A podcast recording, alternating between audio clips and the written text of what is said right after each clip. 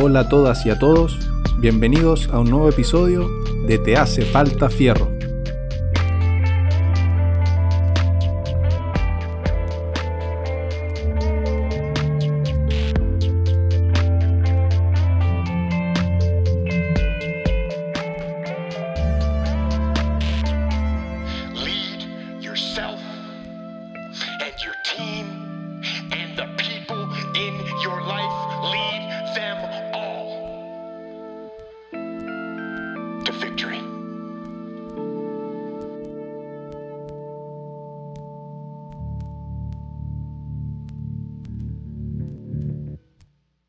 Hola, buenos días. Estamos un día bien nublado acá en Concepción. Eh, hoy día estoy con un invitado, Nicolás Morin, de Educación Cardiovascular. Eh, ¿Cómo está, Nico? Muy bien, ¿y tú, Aníbal? Muchas gracias por la invitación. Bien, bien aquí. Motivado por el episodio de hoy día. Se vienen cosas bastante interesantes y temas que ya hemos tocado quizás anteriormente, pero siempre es bueno tener una, otras perspectivas e ir sumando conocimiento. Eh, te doy la palabra, Nico, para que te presentes de un poquito de, de tu historial, tus credenciales, para que le cuentes a la, a la gente más o menos quién eres.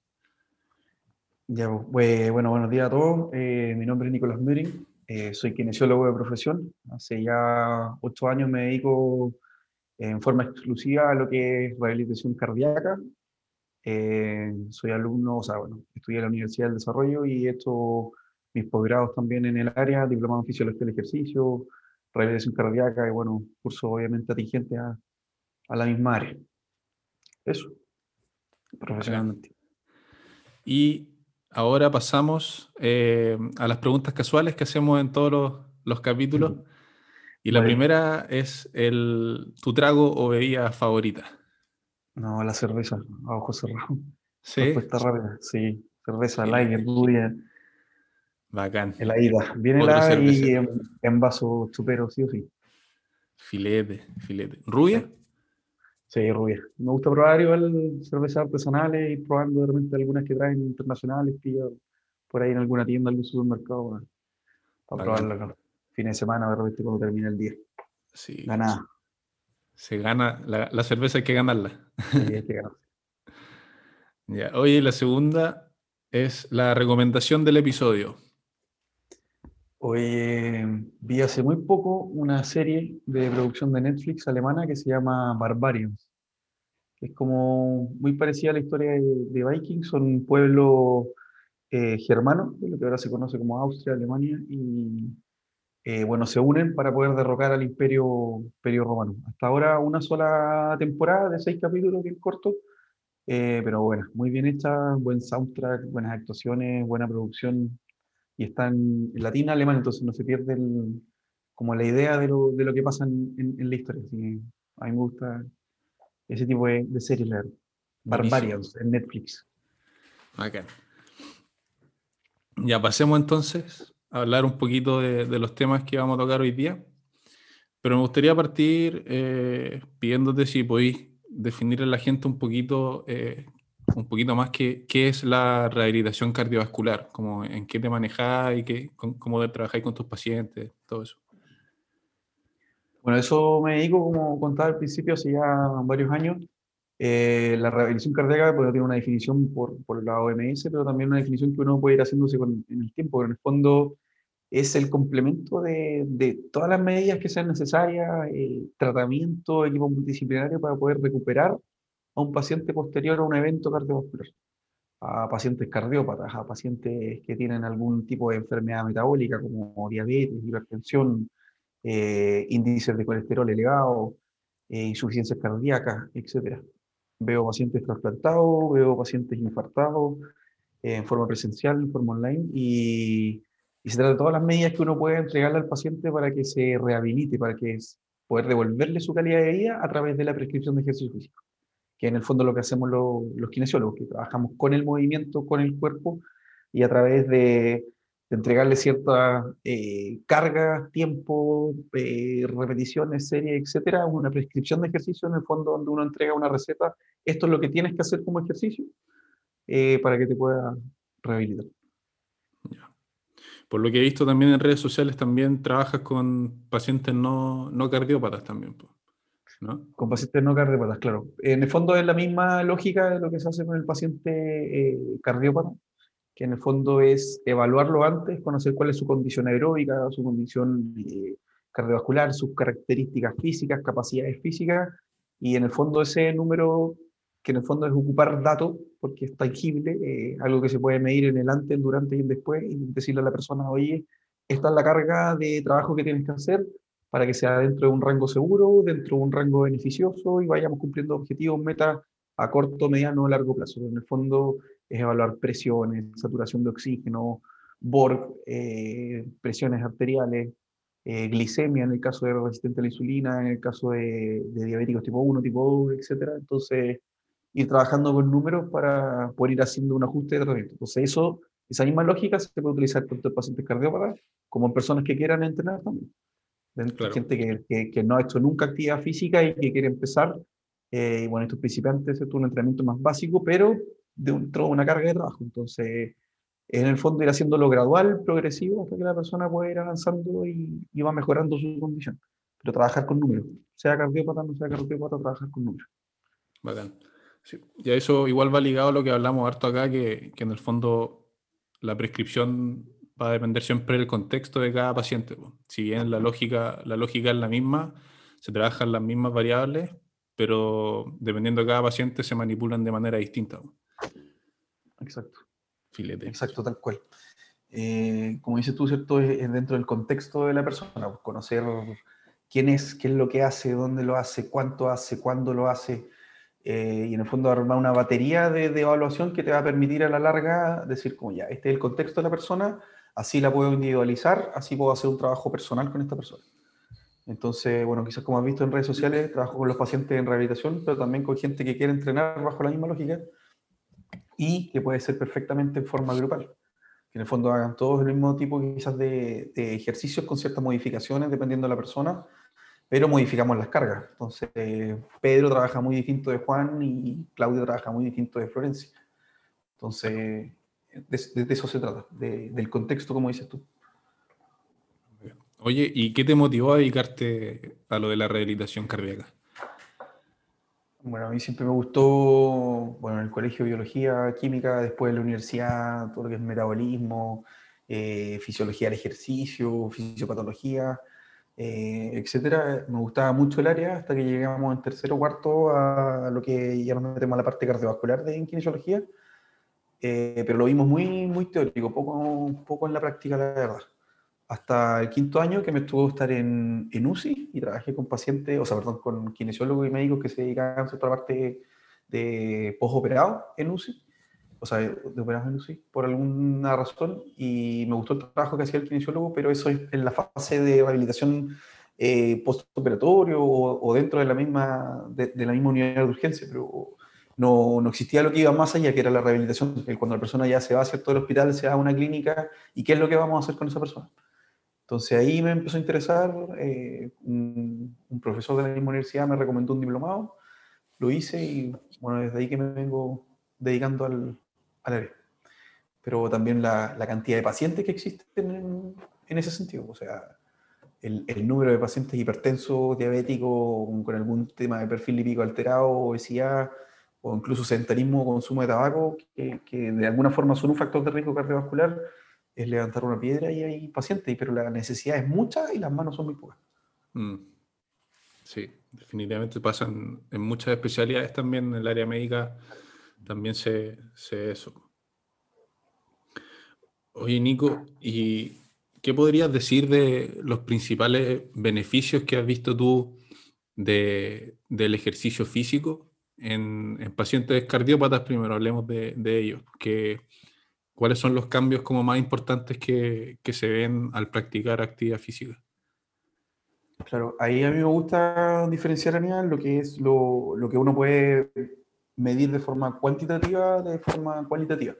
Claro. Porque eh, en el fondo, bueno, todos sabemos que el ejercicio tiene múltiples beneficios, eh, que es, la, que es una poli, un polifármaco, que es un, un, un, ojalá un medicamento que todo el mundo lo recomendara eh, ¿cierto? Desde la cabeza del médico y desde ahí hacia abajo. Eh, pero en el fondo, todo lo que significa la parte aeróbica, la regulación y control de las presiones arteriales, la mejor condición de, cómo responden esas frecuencias, variabilidad cardíaca, el funcionamiento del corazón, mejores volúmenes, mejor fuerza, mejor oxigenación, eh, mayor VO2 max, mayor consumo de oxígeno, eh, la mejor tolerancia al, ejercicio, podemos ir aumentando intensidades sin que la persona sienta tanto la, fatiga, eh, bueno, todo lo que significa el cambio en morfología, que elimina cierto peso graso, aumenta en peso muscular, eh, etcétera, etcétera, etcétera. Medidas cuantitativas, todo lo que pueda ser tangible, todo lo que podemos medir, es eso. Y después ya el resto del paciente, cómo mejora su calidad de vida, su autovaloración de salud, su autoestima, eh, etcétera.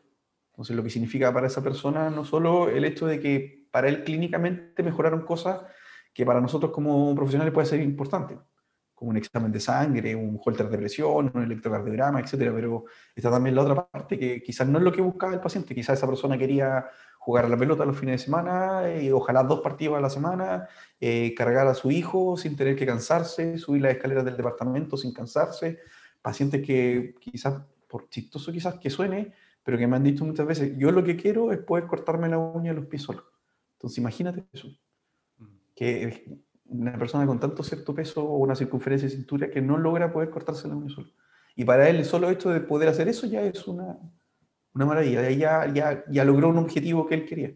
Entonces, o, me- o lo medimos en forma cualitativa, lo medimos en forma cuantitativa, pero también tiene que estar eh, el objetivo que se plantea el paciente, que también se plantea el terapeuta. Entonces ahí va muy de la mano esa evaluación y esa programación de cómo qué voy a hacer con él con ejercicio, qué es lo que quiero buscar con esta persona. Sí, po. Oye, y respecto ahí mismo a lo- los objetivos que se, se plantean los pacientes, eh, es un tema que, que he hablado harto en, en episodios anteriores y me gustaría ver qué, qué tienes eh, para aportar tú a la, a la discusión. Eh, y es el debate de, de los cuando uno se plantea los objetivos, si debería plantearlos, eh, o sea, idealmente sea ambos, pero sabemos que mucha gente se va como por los extremos siempre, pero eh, ¿tú prefieres plantear objetivos para mejorar el estado de salud de la- del paciente o eh, como resultado estético, por así decirlo? ¿Qué crees tú que, que sería como más efectivo? O sea, claro, como dices tú, hay gente que quizás sea por las ramas con el tema de cómo lo entiende y que lo que quiere es, no sé, pues, subirse a la pesa y ver que el número esté mucho más bajo o que le queden bien unos jeans o verse bien en bikini o en un traje de baño, no sé. Pero esos son objetivos, claro, como dices tú, son, son estéticos, algo que se ve, pero la, la salud va por dentro. Es, es no solamente la que, no sé, que me vea marcado en el verano, sino que cómo me siento yo como persona, cómo está mi condición aeróbica, cómo están mis presiones, eh, cómo están mis niveles de glicemia, cómo están mis niveles de colesterol, etcétera, etcétera, etcétera. Logro caminar 10 cuadras sin cansarme, luego caminar, logro caminar desde el supermercado a la casa con las bolsas de supermercado en la mano, eh, logro terminar un recorrido completo de bicicleta, etcétera. Entonces, ese tipo de cosas hay que conversarlas con el paciente. Es parte también de un trabajo en equipo multidisciplinario, donde hay una nutricionista, donde hay un psicólogo, donde hay un médico detrás. Obviamente, cuando estamos hablando hoy día de ejercicio con el kinesiólogo, pero enseñarle al paciente o educarlo de que lo mejor es la prevención, la promoción de salud, de que tiene que entender que primero es eh, cómo se encuentra el estado de ese corazón, cómo está el sistema respiratorio, etcétera, etcétera. Objetivos quizás clínicos, terapéuticos, que el paciente tiene que entender que va- es- eso es lo principal, que eso es lo primero y que después pueden ir el resto de cosas. Porque lo estético puede llegar en algún punto. Y está perfecto que una persona quiera eso como objetivo. Si eh, al final el cuerpo de cada persona, ellos verán qué es lo que quieren, pero que entiendan que hay algo muy importante antes, primero. Sí.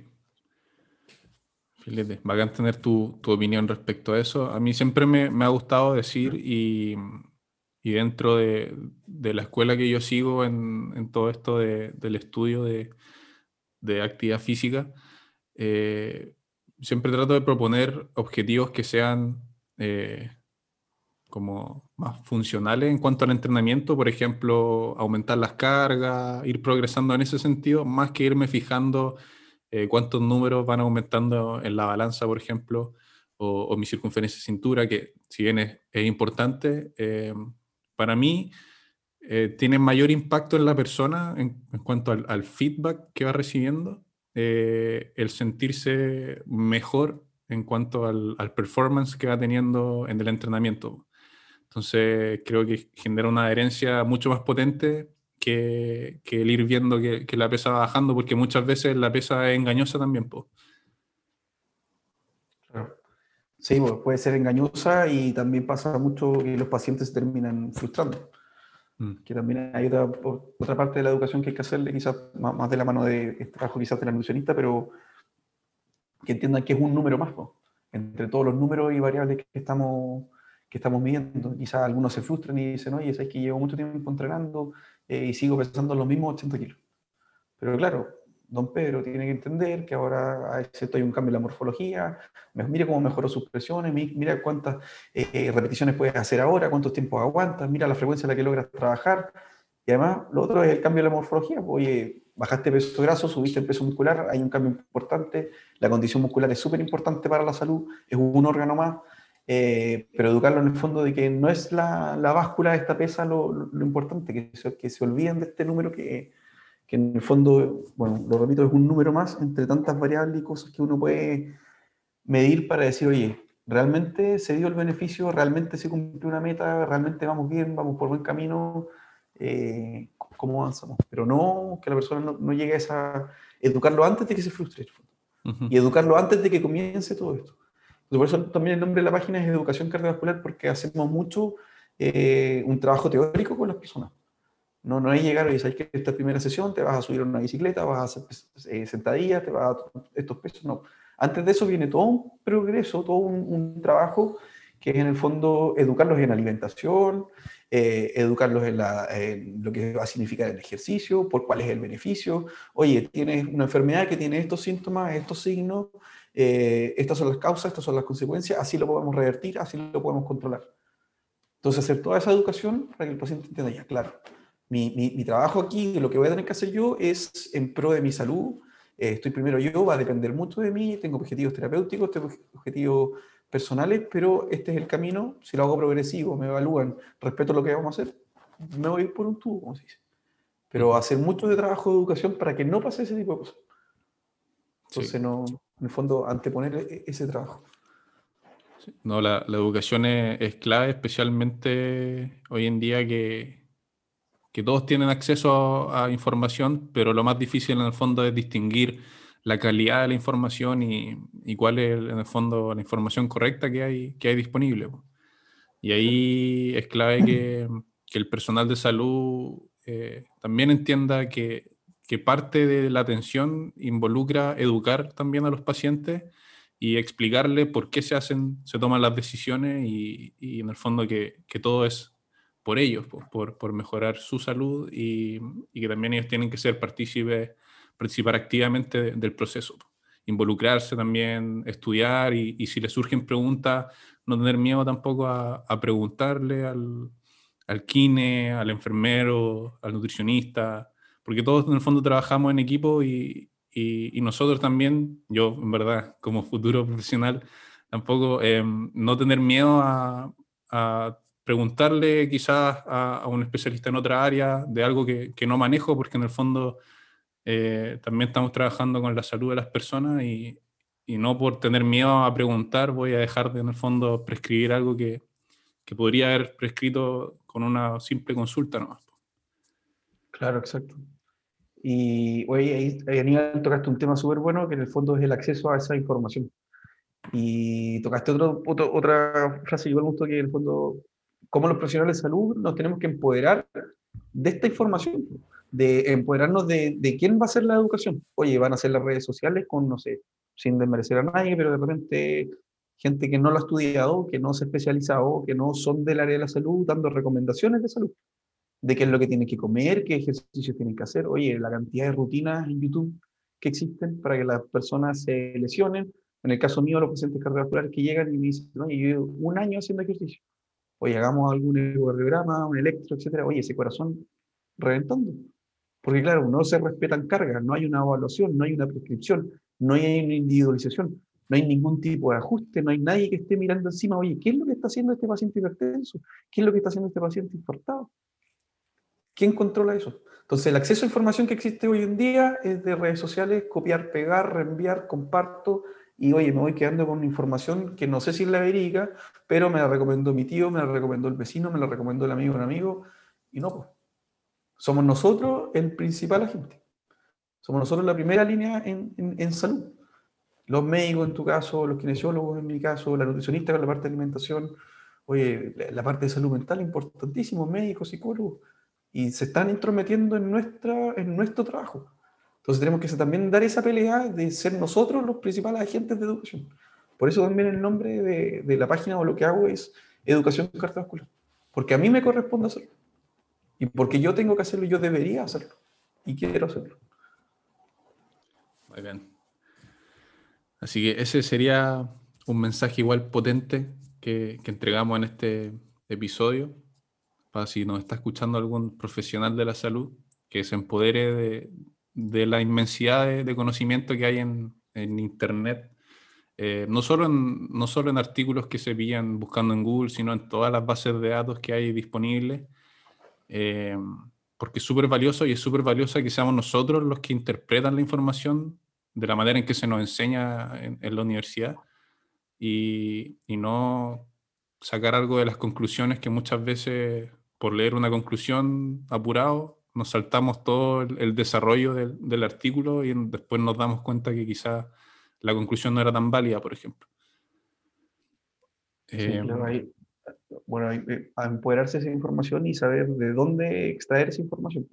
¿Qué tipo de jerarquía tiene esa evidencia científica? Pero bueno, obviamente es un tema aparte, pero eh, es súper importante, sobre todo nosotros, de, qué tipo de, información nos estamos alimentando. Oye, realmente una base de datos eh, que sea seria, que sea dirigente al tema, y, obviamente, como dices tú, hacer la lectura de ese, de ese paper o ese artículo completo y, saber interpretarlo. No, en el fondo, no solamente leerlo, llegar y compartir o leer una información de la conclusión del abstract, sino que es entender eh, qué es lo que se está entregando.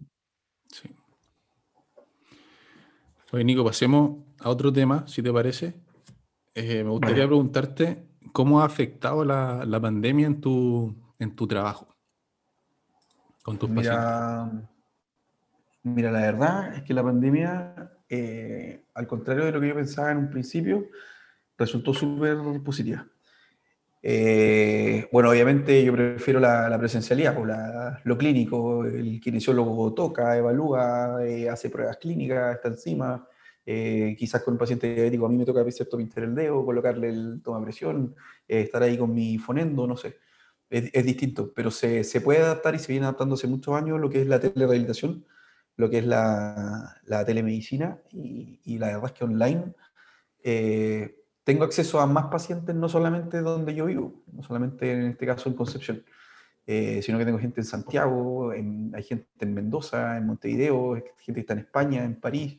Entonces se llegó a mucha más gente eh, porque existe el, acceso hoy en día online eh, tengo mucha mejor adherencia a los tratamientos porque la persona, si tiene que cumplir con tres o cuatro días a la semana de entrenamiento o rehabilitación, está los tres o cuatro días a la semana porque, claro, tiene un horario, está en su casa. Eh, online puede llegar a cualquier tipo de parte, si se va de vacaciones o algo, el tratamiento no se corta. Entonces, uno hace una programación de entrenamiento, una programación de rehabilitación y esta prescripción se va respetando como si fuera una carta, ¿cierto? Horario, fecha, los tiempos y, lo que yo hice como, prescripción inicial. Entonces, en ese sentido de adherencia y el número de gente a la que se puede abarcar, eh, la verdad es que por lo menos en rehabilitación cardíaca eh, eh, resultó súper bueno en comparación a como yo lo pensé en un principio. Y si me preguntas, Aníbal, eh, la telerehabilitación, la telemedicina en las distintas áreas de salud llegó para quedarse sí o sí. Sí o sí. sí. Sí, yo concuerdo completamente. De hecho, a mí me gustaría dedicarme en gran parte a lo que es telemedicina en un futuro porque encuentro que, que es una herramienta que se nos presentó en, una situación de, de, caos, pero que, que, una vez que ya se, se, vuelva a una nueva normalidad, porque va a haber que hacer unos cambios bastante importantes en, nuestra forma de vivir más adelante, eh, creo que va a ser una herramienta súper importante para optimizar y va a ayudar a todos los sistemas de salud en todas partes del mundo, porque si se usa correctamente, eh, encuentro que es mágico. Eh, permite optimizar un montón de, de, consultas, de, de, muestras de exámenes, por ejemplo, que ocupan gran parte de, las consultas. Eso se puede hacer perfectamente por telemedicina en horarios más acotados y, y permite eh, tener mayor disponibilidad de, estos especialistas que, que, todavía son reducidos eh, para atender eh, pacientes de manera presencial. Pues. Entonces se viene bastante bueno y espero poder meterme en esa área también cuando esté trabajando. Sí, no, de todas formas, llegó para quedarse y como dices tú, optimiza mucho el, el, servicio de salud, las prestaciones. oye, acceso a personas que me queda lejos o tengo inmovilidad, o tengo problemas de tiempo, de, de movilización, etcétera. Oye, me conecto a un celular. ¿Quién hoy día no tiene acceso a Internet? ¿Quién hoy día no tiene acceso a un celular? No podemos decir que no existe el acceso. El acceso existe quizás en zonas remotas, quizás en zonas más rurales o, quizás dificultades quizás económicas, pero hoy en día yo, la verdad, acceso a Internet, acceso a un, a un aparato móvil para, para conectarte, existen las posibilidades, es una herramienta súper útil eh, si, se, si, se, sabe trabajar bien. O sea, si yo tengo un protocolo de trabajo, existe un formulario, por ejemplo, de atención, llevo una ficha clínica, eh, voy evaluando el antes, el durante, el después, quizá un consentimiento informado, tener un protocolizado mi servicio. O sea, yo otra llamada también a la gente de salud que lo quiera hacer es tener un protocolo de trabajo, por resguardo a su paciente, por resguardo a ustedes mismos, eh, tener el, el, registro absolutamente todo, tener un consentimiento informado, tener este protocolo, pero respetarlo y hacer entender también al paciente del otro lado y hay que respetarlo por tal y tal razón, pero es una herramienta muy útil si se sabe utilizar bien. Y protocolos existen. De hecho, la telemedicina viene desde el 2008, 2009, ya hace mucho rato. No es algo que apareció en, pandemia. Que ahora, que ahora esté en boga, obviamente, porque tuvimos que a la fuerza eh, empezar a utilizar el servicio online. Eh, esto existe hace mucho rato. Entonces, no es una moda, no es un fraude. Escribí hace un tiempo, unos meses atrás, un post eh, sobre eso en la página, eh, viene hace mucho rato trabajando, entonces hay que saber ocupar esta herramienta. Sí. Oye, Nico, y lo último, ya nos estamos quedando cortitos de tiempo, pero si pudieras darle recomendaciones así como bien generales, quizá no tanto de ejercicio en específico, pero me gusta a mí dar un poco de recomendaciones como de mentalidad, eh, para motivarse a entrenar en la casa, en, ahora que volvimos, por ejemplo, aquí en Concepción a, cuarentena? Mira, o sea, recomendaciones de ejercicio, la verdad, como, bueno, hablábamos de que tiene que existir una evaluación, tiene que existir alguien que te esté monitoreando, eh, que existe un contexto de la persona, que yo si le recomiendo una sentadilla, cinco series de 20, de 20 repeticiones con 5 kilos una persona, puede ser mucho, como para otro puede ser óptimo, como para otro puede ser muy poco. Entonces, en ese sentido, la recomendación más que qué tipo de ejercicio que es cualquier tipo de ejercicio mínimo que sea y, bien tolerado, o sea, que no me estoy exigiendo sobre la cuenta, eh, hacerlo, moverse, eh, evitar el sillón, evitar Netflix. Eh, obviamente hay tiempos de descanso y el tiempo de descanso también es parte de una realización, también es parte de un entrenamiento, pero tiene que ser más tiempo el entrenamiento que mis tiempos de descanso.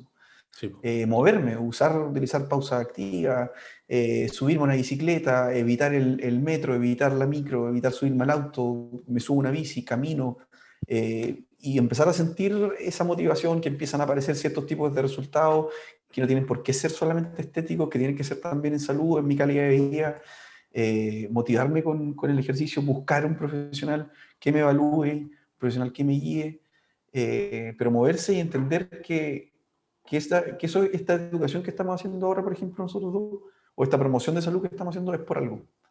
Porque existe quizás muchas gente, personas con patologías crónicas, mucha gente con enfermedades que se producen eh, producto de malos hábitos en nuestros estilos de vida. Y entender y hacer entender y entrar en razón de que cambio en mi estilo de vida van a hacer revertir esta situación y, en forma crónica con el tiempo yo voy a comer mejor, voy a descansar mejor, eh, voy a hacer más ejercicio, voy a buscar formas de aliviar el estrés, voy a dejar el tabaco, etcétera, etcétera, y, en pro de mi salud, de que este tipo de cosas me van a ayudar a vivir más años y mejores años. Y, y eso, pero moverse, moverse, moverse, moverse. Sí, el movimiento sana. Y movimiento vida. Sí, po. Ya. Eh, voy a dar fin a- al episodio. Muchas gracias, Nico, por acompañarnos. Eh, dejarle, gracias. dejarle ese mensaje a la gente eh, que se motive a- al ejercicio, que busque profesionales como el Nico, como cientos que hay también disponibles hoy. Eh, y, y eso. No sé si algunas palabras de, que quieras decir, Nico, para cerrar. No, primero, darte las gracias por la invitación, porque eso obviamente eh, es sinónimo de, de- de confianza en el trabajo que, que uno hace. Eh, yo me trabajo con, con harto cariño y con todo el profesionalismo posible, eh, para tratar de entregarle las herramientas a las personas para que se rehabiliten o para que entrenen dentro del banco seguro, etc. pero mi llamado a, la- a, la- a cuidarse, a, a sanos, a moverse y cualquier cosa pueden consultar. La página está abierta para que para que me escriban, para que si quieren entrenar conmigo, si quieren rehabilitar conmigo, hagan las consultas necesarias, si necesitan algún tipo de recomendación también. Eh, y no, gracias por la, por la oportunidad de entregar información, de, de educar a la gente, promover la salud y que se creen estos eh, hábitos sanos en, en la gente, que cada vez está de más en boga y, y es una buena moda, moverse, estilos de vida. Es una muy buena moda, así que, que ojalá la gente se mantenga por mucho tiempo así y, y que sigamos avanzando. Bacán. Muchas gracias, Nico. Muchas gracias a ustedes por escucharnos. Nos vemos en otro episodio de Te hace falta fierro. Quizá de nuevo con el Nico, si sale otro tema, si a ustedes les gustó este episodio, por favor déjenlo ahí en las redes sociales. Y, y si hay buen feedback, yo me voy a asegurar de ahí de, de volver a hablarle al Nico para ver si podemos tocar otro temita, siempre que haya tiempo, por supuesto. Y eso, nos vemos en el siguiente episodio. Adiós. Saludos a todos. Abrazo.